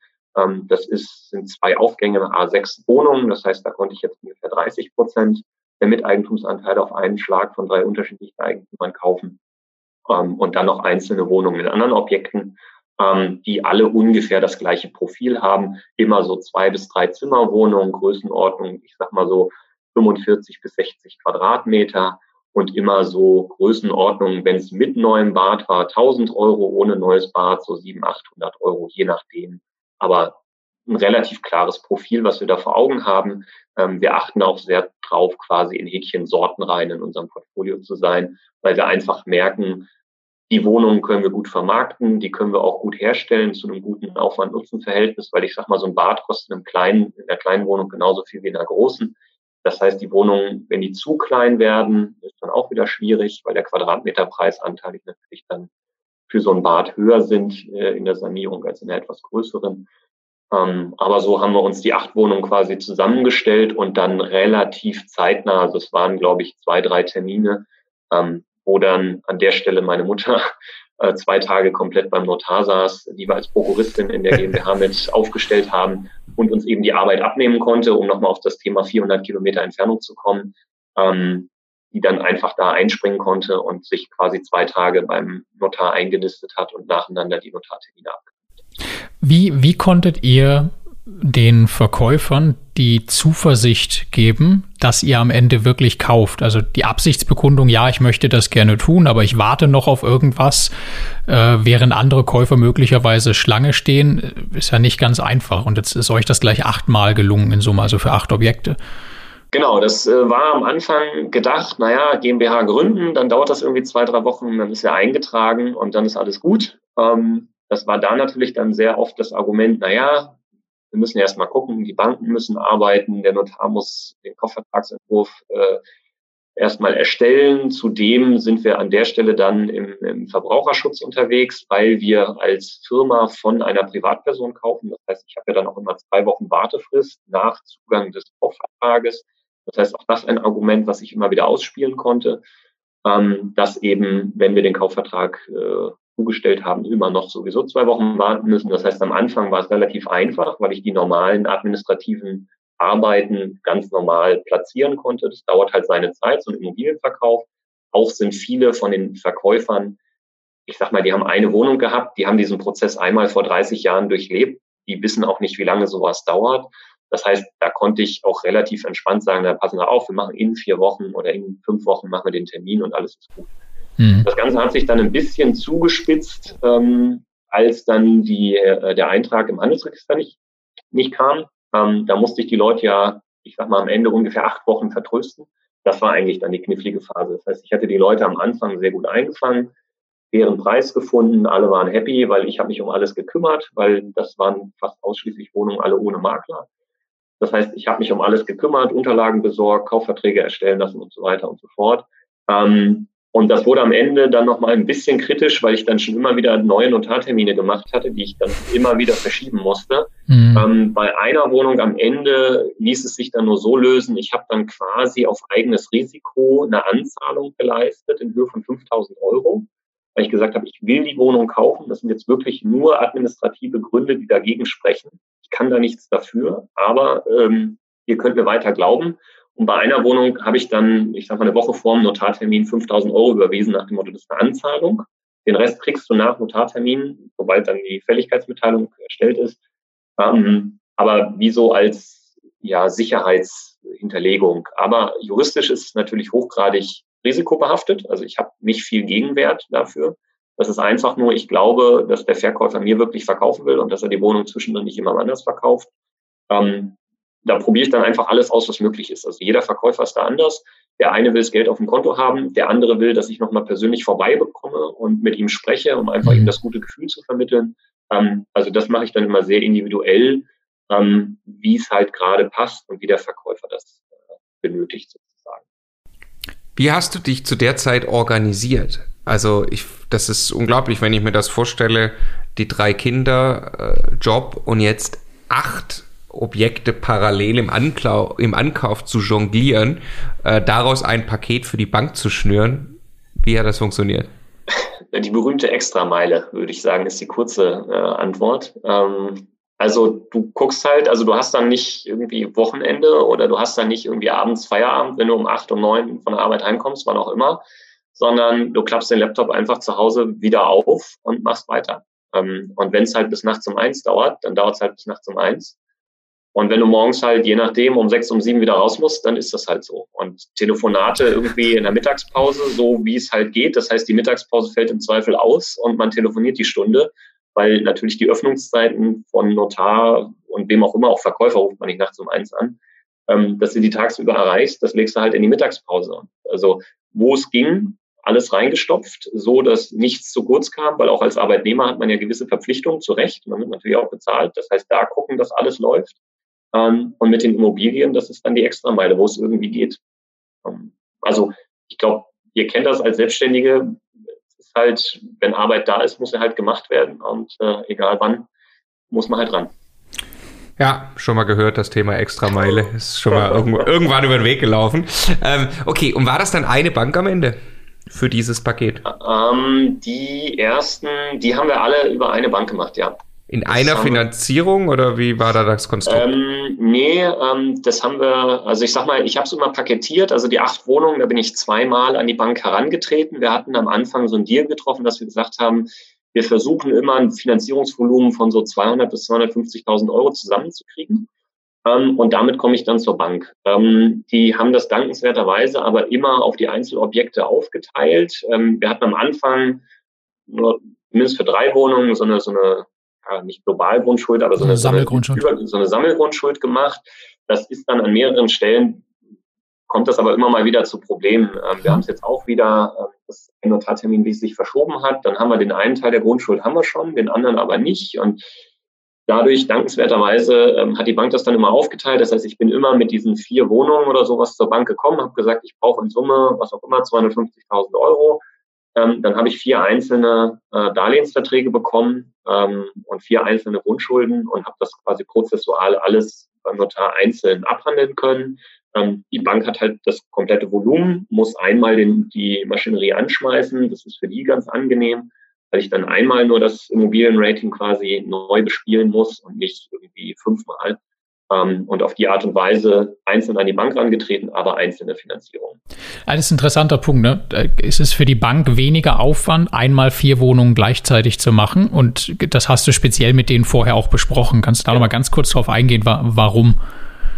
Ich, ähm, also ich bin insgesamt sowieso auf die Banken immer vorher vorgegangen. Das heißt, bevor ich die erste Wohnung gekauft hatte, hatte ich schon mit drei, vier, fünf Banken gesprochen, gesagt, hör mal zu, ich will das und das machen, das und das ist meine Größenordnung wie muss ich mich jetzt aufstellen, damit wir, wenn ich komme, sofort handeln können. Und das war an der Stelle halt mit der Bank, wo ich jetzt auch sehr intensiv äh, zusammenarbeite, eine Aussage, na ja, deine Wohnung, die Preisstruktur vor Ort, alles sehr, sehr kleinteilig.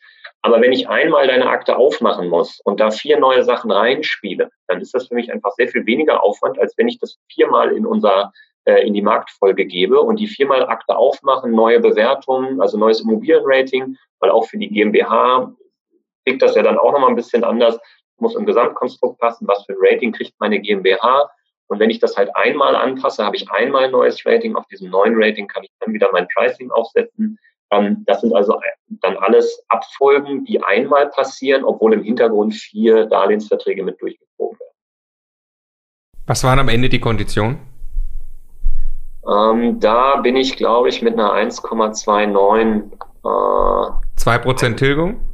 Zwei, ein bisschen mehr, 2,5 ungefähr. Also ich gucke, ich achte immer drauf, dass meine Annuitäten kleiner 4% sind. Ähm, und an der Stelle ähm, habe ich eine äh, 1,29 mal nicht bekommen. Ja. Okay. Rendite haben wir noch nicht drüber gesprochen. Also genau. Kaufpreise waren so Größenordnung 40 bis 60.000 Euro, so ganz grob, wenn ich dir richtig zugehört habe. Genau. Aber was für, was für Renditen? Was war jetzt dein Anspruch und was hast du realisieren können?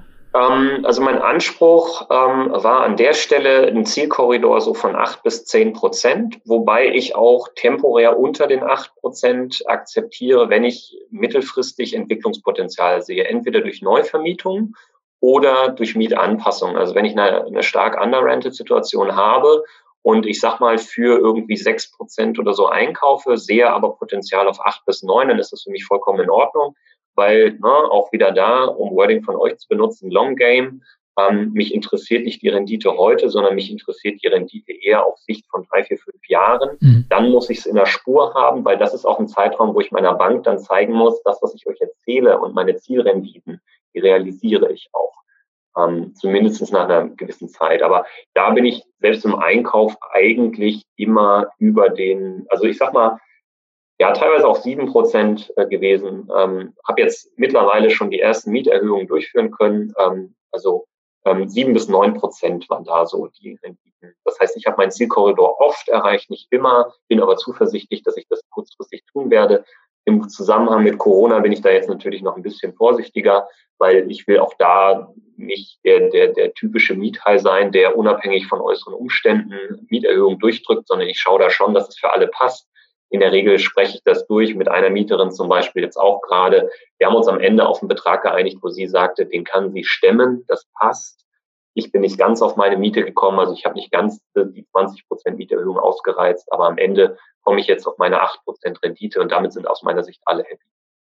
Als ein Beispiel. Okay, dann äh, lass uns mal zu dem Zeitpunkt, an dem wir äh, jetzt waren. Wir können gleich nochmal Zukunftsausblick machen und mich würde auch nochmal interessieren, wie du dich ganz aktuell jetzt mit Corona aufstellst. Ähm, äh, aber zu dem Zeitpunkt, du hast also ganz am Anfang mal die 1,3 Millionen Schulden gehabt, dann hast du als Immobilieninvestor gestartet, dann hast du einige Objekte privat gekauft, dann hast du dein GmbH erstmal mit acht Objekten gefüllt. Zu dem Zeitpunkt ganz grob sind wir jetzt bei einem Immobilienbestand von Zwei Millionen, drei Millionen, ja, sowas? zwei, gute zwei. Ja. Gut, gute zwei Millionen. Und was für ein Cashflow ungefähr? Ein paar hundert Euro. Ähm, ja, lass mich mal ganz kurz schauen. Ja, wir sind dann, also die alte Wohnung ist natürlich dadurch, dass wir sie stark getilgt haben und sehr viel früher gekauft haben, hat die sehr viel mehr Cashflow, was da rauskommt. Mhm. Das heißt, wenn ich die zwei ersten mit einrechne, dann sind wir jetzt schon bei, bei gut über 1000 Euro. Also da sind wir schon bei fast 100 Und ohne die? Ähm, da sind wir so bei 700, 700, 800, ja. Okay, also, also aus den klassischen Investment- oder Immobilien, die du dann gekauft hast. Ähm, ich meine, ja. wir reden über einen Zeitraum von, von glaube ich, fünf Monaten, oder? Wenn ich die Liste richtig lese, hast du von Mai bis genau. Oktober äh, die, die privaten Deals gemacht, plus die ersten acht in die GmbH und hast damit knapp 1000 Euro monatlichen Cashflow aufgebaut. Das ist schon wirklich signifikant. Ähm, so, und dann äh, kommen noch weitere Einheiten auch in Helmstedt in die GmbH. Genau. Aber ich möchte gerne jetzt noch sprechen über ein großes Invest, nämlich in Frankfurt, was ich ja. gar nicht glauben konnte, als ich es in der Liste gesehen habe. Ähm, ich hau schon mal raus, das ist ein 6%er in Frankfurt am Main. Jetzt gekauft. Genau. Wie geht ähm, das? Ende, Ende 2019. Ähm, das, ähm, ja, ich sag mal, an der Stelle tue Gutes und rede darüber, ist ja so ein bekannter Spruch. Wir haben natürlich auch angefangen, in unserem Bekannten- und Freundeskreis ähm, zu erzählen, was wir tun. Also jetzt nicht im Sinne von Cashflow und was sowas abwirft, sondern nur, dass wir Wohnungen kaufen und dass wir da ein gewisses Geschäftsmodell sehen. Ähm, und in dem Kontext haben wir eines Sonntagmorgens, sitzen wir am Frühstückstisch und äh, kriegt meine Frau einen Screenshot auf WhatsApp aus einer Lokalzeitung und meinte, hier wäre das nicht was für euch. Ähm, ja, und da haben wir gedacht, Mehrfamilien, also Wohn- und Geschäftshaus in Frankfurt am Main, ungefähr 400 Quadratmeter äh, äh, vermietbare Fläche für, ich glaube, 989.000 war es eingestellt. Da ich dachte, Mensch, das hört sich erstmal ganz gut an, aber fast schon zu gut. Da muss ja irgendein Haken sein. Also waren wir am Anfang sehr skeptisch, weil wir da erst dachten, Mensch, das ist ja eigentlich zu gut.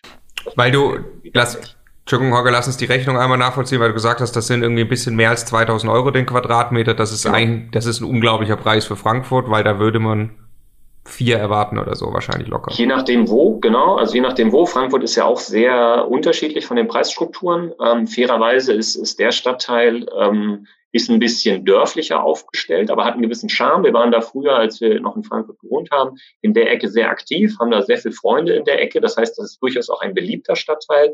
Da sind die Mieten aber noch nicht ganz so dramatisch explodiert wie, ich sag mal, im Nordend, Westend in Frankfurt, also so die, oder Bockenheim, die, die zentralen Orte, wo, wo diese Mieten erzielt werden, die durch die Medien gehen. Ähm, dann haben wir das erstmal relativ unverbindlich aufgenommen. Ich konnte das nicht so richtig glauben, dass das irgendwie passt und dass das irgendwas Seriöses ist. Und dann haben wir uns aber irgendwie mal so ein bisschen nebenbei ein Hähnchen erkundigt. Der Makler ist, ist ein angesehener Makler vor Ort, auch bekannt, seit vielen Jahren im Markt aktiv. Also das war von daher auf jeden Fall seriös. Ähm, dann hat meine Frau dann mal angefangen, ein bisschen zu telefonieren, gefragt, wo ist denn das und wie, wie schaut denn das aus? Und dann haben wir uns ein bisschen intensiver mit dem Thema beschäftigt. Und dann haben wir die ganze Zeit aber irgendwie gedacht, naja, also wenn das so gut wäre, dann müsste das ja schnell weg sein. Ähm, naja, wie, wie, lang, lange habt ihr euch damit beschäftigt? Also sonntags beim Frühstück kommt diese Nachricht. Wann habt ihr angefangen genau. zu telefonieren? Wir haben, ich sag mal, an dem Sonntag so ein bisschen uns das angeguckt und ich gesagt, naja, ruf doch mal an. Äh, wie gesagt, meine Frau und ich, wir teilen uns da immer so ein bisschen rein und das habe ich aber eher nicht so ganz für voll genommen. Habe gesagt, na Mensch, dann ruf du doch einfach mal an, weil gerade so die lokalen Sachen macht meine Frau dann stärker. Ähm, und die hat dann angerufen und ein paar Informationen reingeholt und dann war auch irgendwie der Makler irgendwie krank und dann ging das nicht so schnell los und dann haben wir auch gedacht, hm, naja, wie kommt's denn? Und dann haben wir auch versucht, das online zu finden. Wir haben es auf keiner Plattform gefunden. Wir haben es nicht mal auf der Homepage von dem Makler gefunden. Und dann haben wir schon irgendwie gedacht, hm, irgendwie komisch. Ähm, und dann habe ich ja gedacht, ja Mensch, aber mein Gott, anrufen und mal hinfahren, das kostet ja nichts. Und dann haben wir halt gesagt, hier, sobald der Makler wieder da ist, ich weiß nicht, ob es Urlaub oder Krankheit war, soll er uns doch bitte mal anrufen. Und dann würde ich einen Besichtigungstermin. Und dann habe ich einen ersten Besichtigungstermin gemacht und habe mir das Ganze angeguckt und habe gedacht, Mensch, ja, ist in die Jahre gekommen, also ist so um 1980 gebaut. Ähm, 1980. Die, ja, 1980 und nicht viel gemacht. Also das ist 40 Jahre quasi sind über das Gebäude hergegangen, ohne dass groß was gemacht worden ist. Ähm, das heißt, so ein paar Dinge waren jetzt nicht mehr ganz so, so schick, aber grundsätzlich von Grund auf solide. Ähm, da habe ich gedacht, Mensch, das passt ja irgendwie doch ganz gut. Und dann habe ich mich ein bisschen in die Unterlagen reingefressen. Und natürlich mit den Mietrenditen, die man sich so vorgestellt hat, von unserem anderen Standort kommt man da natürlich nicht hin. Aber am Ende haben wir gesagt, also selbst konservativ gerechnet müssten wir auf sechs Prozent kommen. Ähm, und äh, mit sechs Prozent kann man arbeiten. Ähm, und zusätzlich sehen wir gewisses Potenzial, was Mietsteigerungen angeht. Ähm, und ähm, ja, haben gedacht, Mensch, das gucken wir uns doch mal konkreter an. Du, du, hast ja in der Vergangenheit Wohnungen in Eigentümergemeinschaften, Größenordnung 40.000 bis 60.000 Euro gekauft, hast du, hast du erzählt, also zuletzt in der GmbH genau. auch. Was hat dir die Sicherheit gegeben, jetzt ein komplettes Haus, 40 Jahre alt, mit Sanierungszustand und so weiter für eine Million Euro beurteilen zu können, dass das nicht einen sehr, sehr guten Grund hat, warum das ein paar hunderttausend Euro günstiger ist, als es vielleicht sein sollte? Ja, ich sag mal, ist ja alles relativ. Ne? Also vielleicht war das ja auch der richtige Preis. Wir sind gerade dabei, das umfassend zu sanieren. Also zumindest haben wir jetzt mit einem Geschoss komplett angefangen. Ähm, ich sag mal, am Ende für mich sind Zahlen am Ende letztlich nur eine Größenordnung auf dem Papier. Ähm, wenn man eine gewisse Zuversicht hat und ein gewisses Selbstbewusstsein aus meiner Meinung heraus gehört beim Immobilieninvestor grundsätzlich dazu. Also ich kann nicht Hunderte von Tausenden Euro ausgeben, ohne dass ich eine gewisse Zuversicht in, ja, in, die, in die Wirtschaftlichkeit von den Objekten habe, kann ich nicht ausgeben. Das heißt, an der Stelle macht es keinen Unterschied, ob ich jetzt zehn Wohnungen nacheinander kaufe oder ein großes Mehrfamilienhaus. Ich muss halt ein bisschen stärker auf die Liquidität achten. Ähm, das heißt auch, das, was ich zurücklege, was ich als Notfallpuffer habe, muss da natürlich nochmal deutlich größer sein. Aber am Ende des Tages kann ich die Kostenstrukturen da auch ein bisschen optimieren. Also ich habe keinen Verwalter, der Geld bekommt. Ähm, ich muss keine Rücklagen im Sinne von, ich komme nicht mehr ran, bilden, sondern ich lege sie auf ein eigenes Konto, bin dadurch auch ein bisschen flexibler. Und wenn ich so ein bisschen Pooling betreibe mit anderen Wohnungen und Häusern, muss ich die Summe auch nicht mal zehn oder mal zwölf, je nachdem, wie viel dann drin ist, halten, sondern muss nur einen gewissen Grundbestand halten. Das heißt, die ökonomischen Risiken sind für mich überschaubar. Ähm, das Haus selber, ich bin dann noch mit meinem Vater reingegangen, der äh, kommt aus der Bauecke. Ähm, der hat mich da quasi auch nochmal beraten und äh, bezüglich der Statik äh, sich das Ganze zu Gemüte geführt, weil wir da relativ schnell zu Beginn ähm, die Strategie hatten, dass wir die, den Wohnbereich anders aufteilen, also eine Etage mit neuen Grundrissen versehen. Ähm, und ähm, habe mich da sozusagen von ihm beraten lassen, viel Erfahrung, hat selber zwei Häuser gebaut quasi. Ähm, und ähm, am Ende mit allen besprochen, die man so reinholen konnte. Und dann den Weg zur Bank, wo ich auch gesagt habe, okay, wenn ich jetzt mit einer Million komme, ob die jetzt einfach sagen, ja, hurra, äh, machen wir, ähm, wusste ich auch nicht. Ähm, aber ich bin dann, glaube ich, schon sehr strukturiert und mit Konzepten ausgestattet. Das heißt, ich gehe nicht zur Bank und frage, ich möchte eine Million, sondern ich erkläre erstmal relativ ausführlich, ähm, warum ich dieses Objekt äh, brauche und warum das hochgradig sinnvoll ist und was für Potenzial in den nächsten Jahren in diesem Objekt noch drin steckt. Und auch da bin ich glücklicherweise wieder auf jemanden getroffen, ähm, der das verstanden hat und quasi, ich würde sogar fast sagen, begeistert ist. Er meinte, wenn Sie noch ein zweites Haus davon haben, dann geben Sie mir das bitte, das möchte ich auch. und äh, das ist äh, privat gekauft dann, ne? Das ist privat gekauft, weil wir an der Stelle einfach, also Klassiker, ne? wir haben eine relativ geringe Mietrendite, müssen aber relativ viel investieren und glauben, dass wir den Wert signifikant heben können über die nächsten zehn Jahre. Und ist es die gleiche Bank wie die Bank hinter der GmbH? Nein, Nein. eine andere Bank. Okay. Ähm, das ist also da, ich sag mal, ähm, da, da gucken wir, wie es passt. An der Stelle hätte es zum Beispiel nicht gepasst mit der Bank, die hinter der GmbH gestanden hat. Ähm, also mit denen habe ich grundsätzlich gesprochen, aber ähm, das hat nicht gepasst an der Stelle. Und aufgrund von unserem Vorhaben bin ich sowieso der Meinung, zwei bis drei Banken ähm, sind nicht verkehrt. Und da konnte ich quasi mit der in Häkchen neuen Bank ähm, gleich mit einem großen Investment starten. Ich hatte mit denen vorher auch ein klassisches Vorabgespräch geführt, also die ganze Strategie und so ein bisschen Businessplan auf der Tonspur mal dargelegt. Die waren da recht angetan von und konnte zum Glück jetzt relativ kurzfristig nachlegen mit einem konkreten Objekt.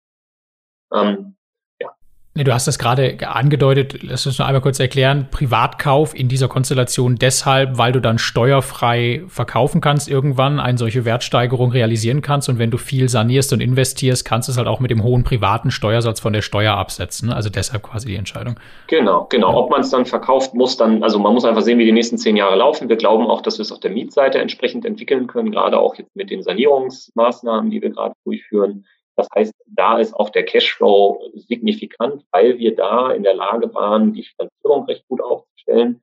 Ähm, wir haben für dieses Objekt quasi aus unserem rollierenden Eigenkapital in Häkchen drei Wohnungen aufgewendet, also drei Wohnungen ohne Grundschuld, um uns ähm, zum einen eine niedrige Tilgung in dem Objekt zu sichern. Also wir tilgen dort in Häkchen nur mit zwei Prozent, ähm, was bei der Vollfinanzierung in der Größenordnung schon ganz in Ordnung ist. Wir haben da einen Zinssatz von 1,25 Prozent, also wir haben eine Annuität von nur etwas über drei Prozent. Ähm, und die zwei anderen Wohnungen haben wir dafür genommen, noch zusätzliches Kapital für die Sanierung aufzunehmen. Also das heißt, das, was wir jetzt in Sanierung reinstecken, haben wir über eine Kapitalbeschaffung von Wohnungen getätigt, die wir quasi im Rahmen von unserem rollierenden Modell noch ohne Grundschuld äh, belastet. Habt ihr die Kaufnebenkosten selber bezahlt oder mitfinanziert für das Haus? Die sind also die Summe aus beiden Finanzierungen, das heißt die äh, mhm. Primärfinanzierung durch die Bank und die zusätzliche Kapitalbeschaffung decken alles ab. Das heißt Kauf, Kaufpreis, Kaufnebenkosten mhm. und Sanierung. Mhm. Okay, ich äh, ziehe nochmal Bilanz. Wir sind mittlerweile bei über drei Millionen Euro Immobilienbestand. Mhm. Du hast äh, die, die knapp 1000 Euro Cashflow. Das in Frankfurt wird jetzt nicht so richtig viel Cashflow bringen bei 6%, nur ein bisschen was.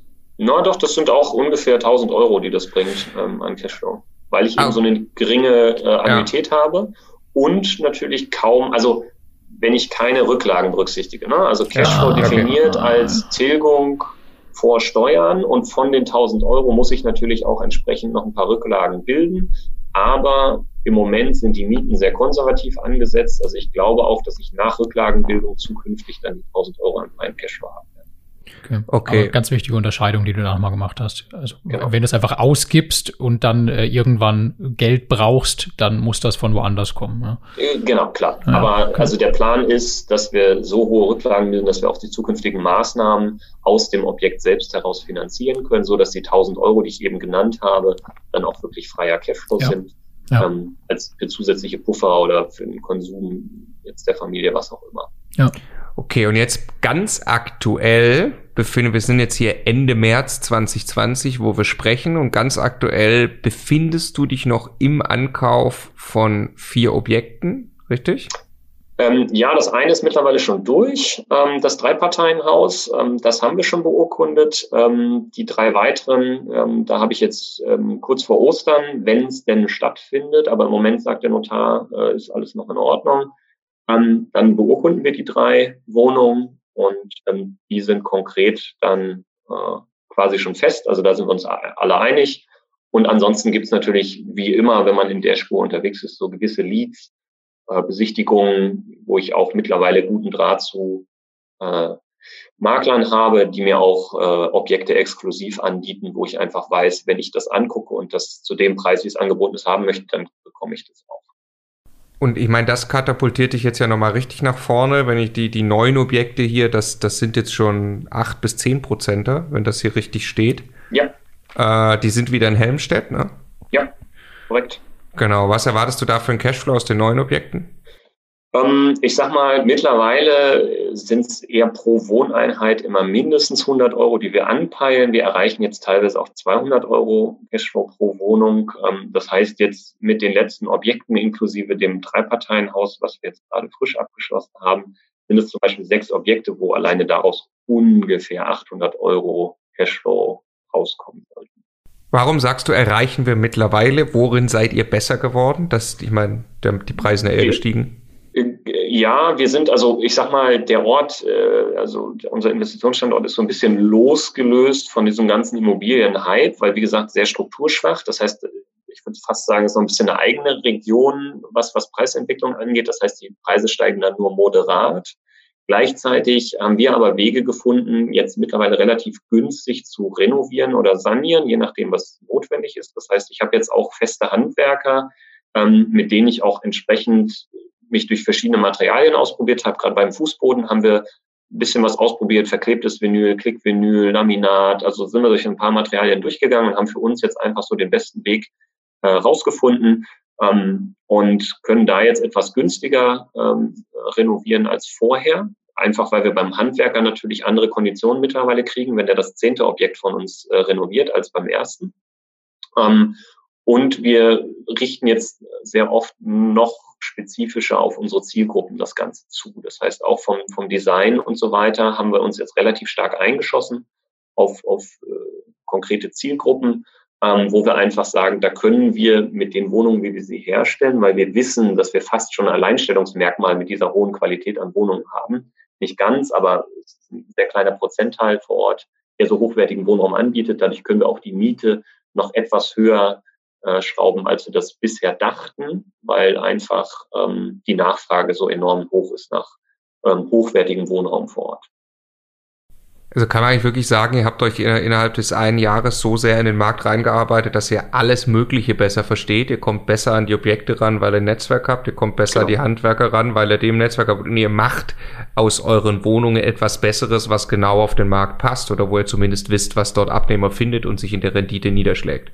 Genau, ich sag mal, fairerweise muss man sagen, wir investieren sicherlich auch ein bisschen mehr als der Durchschnitt. Ähm, das heißt, wenn jetzt irgendjemand kommt und sagt, ah, hier, das müsste mal gemacht werden oder was, da sind wir relativ freigiebig, was nochmal kleine Nachbesserungen angeht. Also wenn es im überschaubaren Umfang angeht, das müssten wir nicht tun. Wir sind aber sehr stark daran interessiert, dass unsere Mietverhältnisse langfristig funktionieren. Das heißt, wir achten da sehr stark darauf, dass wir im laufenden Betrieb wenig Arbeit mit den Wohnungen haben nehmen dafür aus dem Cashflow, den wir generieren, teilweise immer noch mal hier mal 200 Euro, da mal 300 Euro, die wir wieder reinvestieren. Einfach um da ein gutes Verhältnis äh, zu den Mietern äh, zu etablieren. Teilweise ziehen wir bei dieser Gelegenheit auch Mieten nach. Ähm, auch das tun wir. Je nachdem, was wir dort reinstecken, verhandeln wir dann Mietpreise auch nach. Aber das ist alles in der Regel immer bilateral. Das heißt, wir sprechen immer, was möchtest du? Was können wir dir geben? Und wie schaffen wir den Ausgleich? Wenn es wirklich nur Kleinigkeiten sind, dann reicht es mir, dass ich nicht bei jedem bisschen angerufen werde und ein sehr gutes Verhältnis mit meinem Mieter habe. Wenn die Investitionen ein bisschen teurer werden, dann sage ich immer, okay, pass auf, ich kann dir das machen. Das kostet dich dann aber 10 Euro, 15 Euro mehr Miete im Monat. Als Beispiel. Hm? Ähm, auf die Art und Weise bewegen wir uns da vorwärts. Das heißt, die höhere Rendite, die ich mittlerweile erziele, reinvestiere ich zu kleinen Teilen auch, um weniger Arbeit mit den Wohnungen zu haben. Da, darf ich noch mal einmal kurz, bevor wir auch die Zahlen uns noch mal anschauen, äh, wahrscheinlich in der Summe fragen. Ein Großteil deines, eures Immobilienportfolios steht jetzt in einer, wie du selber sagst, strukturschwachen Kleinstadt. Mhm. Machst du dir Sorgen über Leerstand und dass sich das Risiko, was ja irgendwie in dieser Rendite enthalten ist, wie du gesagt hast, materialisiert, in welcher Form auch immer? Und wie gehst du damit um? Hm, nicht im größeren Umfang, weil ähm, aus meiner Sicht, man muss noch äh, unterscheiden zwischen Struktur schwach und Perspektivlosigkeit. Ähm, das heißt. Wichtige Abstufung. genau. Ähm, das heißt, vor Ort, der Standort ist, also wenn ich jetzt darauf aus wäre und mein Modell so äh, stricken würde, dass ich in zehn Jahren 2000 Euro den Quadratmeter erlösen muss beim Verkauf, dann wäre ich sicherlich falsch aufgehoben. Das heißt, ich fuße mein Modell sehr, sehr stark auf den Mieterträgen. Ähm, ja. Und dadurch, dass ich verhältnismäßig hohe Mieten nehmen kann, bin ich auch immer in der Lage, wie gerade angedeutet, die Wohnung sehr gut instand zu halten. Das heißt, kleinere Reparaturen werden bei uns sofort gemacht. Da diskutiere ich nicht groß rum, sondern dann kommt halt mal der Klempner und repariert halt irgendwo mal was. Das ist dann einfach so. Dann muss ich da halt 50, 80 Euro, wie viel auch immer investieren. Das sind für mich aber, das ist okay, das steht im gesunden Verhältnis. Dadurch, dass ich die Wohnungen auf die Art und Weise betreibe, werde ich in dieser strukturschwachen Region immer eher in den oberen 10 Prozent vom Angebot liegen, was Qualität des Wohnraumes angeht. Mhm. Ähm, weil die anderen, die mit niedrigeren Mieten unterwegs sind und nicht investieren, ihre ähm, Immobilien, also sowohl ganze äh, Hausgemeinschaften wie auch einzelne Wohnungen in der Regel eher runter wohnen. Das heißt, das Gap zwischen meinen Wohnungen, die immer gut instand gehalten werden und äh, schön renoviert werden, zu dem Durchschnitt der am Markt befindlichen wird immer größer. Das heißt, Leerstand habe ich in, dem, in der Regel aus meiner Sicht also nur ein sehr, sehr geringes Risiko. Das Einzige, was passieren könnte, dass ich nicht meine, ich sag mal, aktuellen Mietpreise erzielen kann, sondern da ein bisschen nachgeben muss. Und dann würde ich halt meine aktuellen Mietrenditen von vielleicht acht bis zehn Prozent sind dann vielleicht nur, was weiß ich, sieben bis acht oder was auch immer. Aber damit komme ich immer noch gut über die Runden. Und wenn ich entsprechend weiter skaliere, dann habe ich ja auch einen sauberen Grundstock, von dem ich selber leben kann. Ähm, weil ich, mein Ziel ist nicht reich zu werden im Sinne von Millionär auf dem Konto, sondern ich bin auch da so ein bisschen in die Richtung Zeitmillionär unterwegs, dass ich mhm. sage, mir ist diese Freiheit unheimlich viel wert. Und wenn ich genügend skaliere und meinen Grundstock habe, von dem ich leben kann, ähm, dann komme ich auch mit den sieben, acht Prozent noch hin, ähm, kann trotzdem meine Familie durchbringen, die Wohnung trotzdem vernünftig instand halten und bin aber trotzdem noch in Häkchen ein freier Mensch, was meine Zeiteinteilung angeht. Und dann würde das Modell für mich komplett aufgehen. Ähm, dann ja, funktioniert das immer noch gut. Aber vor Leerstand habe ich an der Stelle aus den genannten Gründen keine Angst. Und solange meine Wohnungen vermietet sind, funktioniert das Modell. Kannst du uns, du warst schon so ein bisschen auf dem Punkt gerade, kannst du uns zum Abschluss jetzt nochmal sagen, du hast dich mittlerweile entschieden, deinen Angestelltenjob an den Nagel zu hängen. Äh, das ist jetzt, glaube ich, eine sehr, sehr aktuelle Entscheidung, genau. Äh, auf dem gerade besprochenen Immobilienportfolio irgendwie auch basierend. Wie kam es dazu? Ja, das ist halt so ein bisschen, ich hatte ja gesagt, Unternehmensberater, man ist viel unterwegs, ähm, die drei Kinder mit Frau zu Hause. Ähm, Dadurch ist das natürlich gefühlt nur so ein Modell auf Zeit, zumindest für mich. Also ich will niemanden das schlecht reden, der das sein Leben lang macht. Das ist vollkommen in Ordnung. Es gibt unterschiedliche Lebensmodelle und, Wünsche, die man da hat. Mein Modell ist langfristig nie gewesen, immer von zu Hause weg zu sein. Ähm, je nach Projektlage hat man Heimschläferprojekte oder nicht. Aber dadurch war da schon immer so ein latenter Druck da, irgendwas ändern zu müssen. Ähm, weil das Einkommen auf der einen Seite ist natürlich sehr, sehr gut. Das heißt, dieser ganze Bestandsaufbau hat jetzt natürlich sehr, sehr stark auch darauf äh, gefußt, dass entsprechend die Haushaltsrechnung sehr gut und sehr überschüssig war. Dadurch hatten die Banken entsprechend Sicherheiten. Ähm, aber dieses ständig weg sein und äh, ja, im Zweifel reichen die 60 Stunden eben nicht, äh, die man für das Angestelltenverhältnis aufwenden muss. Dadurch wird die Zeit kleiner für die Wohnung und natürlich auch kleiner für die Familie das passte irgendwie nicht. Jetzt hatte sich das so mit meinem äh, Arbeitgeber entwickelt, dass wir beide überlegt hatten, ob es denn passt oder nicht, weil ich äh, in der Probezeit war. Und am Ende haben wir uns dann ähm, ja quasi beide dafür entscheiden können, dass es wahrscheinlich äh, besser ist, ähm, wenn ich mich auf andere Dinge konzentriere und ähm, in dem, äh, ich sag mal, in dem Kontext habe ich das Ganze sehr, sehr intensiv nochmal für mich aufgearbeitet. Ähm, möchte ich das machen oder nicht? Ähm, und habe mich am Ende mit meiner Frau dafür entschieden, dass es der beste Weg für unsere Familie auch ist, wenn ich mich dem Thema voll widme, heißt auch Vollzeit zu Hause im Notfall zur Verfügung stehe. Ähm, und äh, sehr viel stärker dann auch mich natürlich um Kinder und, und alles weitere kümmern kann. Und als kleinen Sicherheitsanker wird meine Frau jetzt einfach ihre Arbeitszeit hoch regulieren für die, für die Übergangszeit ähm, um da einfach so einen gewissen Sicherheitsaspekt drin zu haben, weil auch da sind wir mit Familie und Kindern natürlich nicht 100 Prozent risikobereit. Aber wir halten es für so realistisch, ähm, dass ich mittelfristig da mein Einkommen wieder kompensieren kann mit den Immobilien, was wir gesagt haben. Das macht absolut Sinn, diesen Schritt jetzt zu gehen. Also du bist quasi nur nicht, nur nicht ganz da, dass du sagst, ich kann jetzt aus dem Cashflow schon wirklich die, die Familie in Summe versorgen. Du Allein siehst, ich, genau. genau, du siehst es aber am Horizont und gehst schon mal den Schritt. Ich kann, äh, ich kann es nur bekräftigen, als wir beide den Schritt gegangen sind, Fulltime in die Selbstständigkeit. Das löst ja nochmal ganz anderen Fokus aus, was da passiert.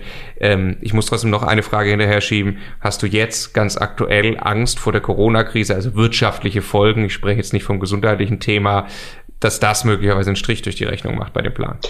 Nee, ähm, habe ich nicht. Wohnen müssen die Leute immer und natürlich, es geistern jetzt so ein paar Nachrichten durch die Medien und äh, manche Menschen werden die sicherlich auch falsch aufgreifen, diese Informationen. Da liegt es dann vielleicht auch, weiß nicht, wieder an den Medien oder der Politik, das vielleicht auch gerade zu rücken. Sollten da jetzt fehlerhafte Triebe ähm, rauskommen. Also meinst du zum Beispiel, dass man nicht gekündigt werden kann, wenn man die Miete nicht zahlt? Genau, also dass jetzt jeder sich berufen fühlt, die Miete ein, also das Zahlen der Miete einzustellen, das ist ja nicht Sinn und Zweck der ganzen Angelegenheit. Aber ich hatte tatsächlich ähm, jetzt äh, schon das erste Gespräch im Kontext von Corona ähm, bei einer unserer Geschäftseinheiten, ähm, ja, wo wir gesprochen haben und an der Stelle habe ich halt äh, im Moment noch ähm, relativ großzügig sagen können, okay, wir kriegen das schon hin.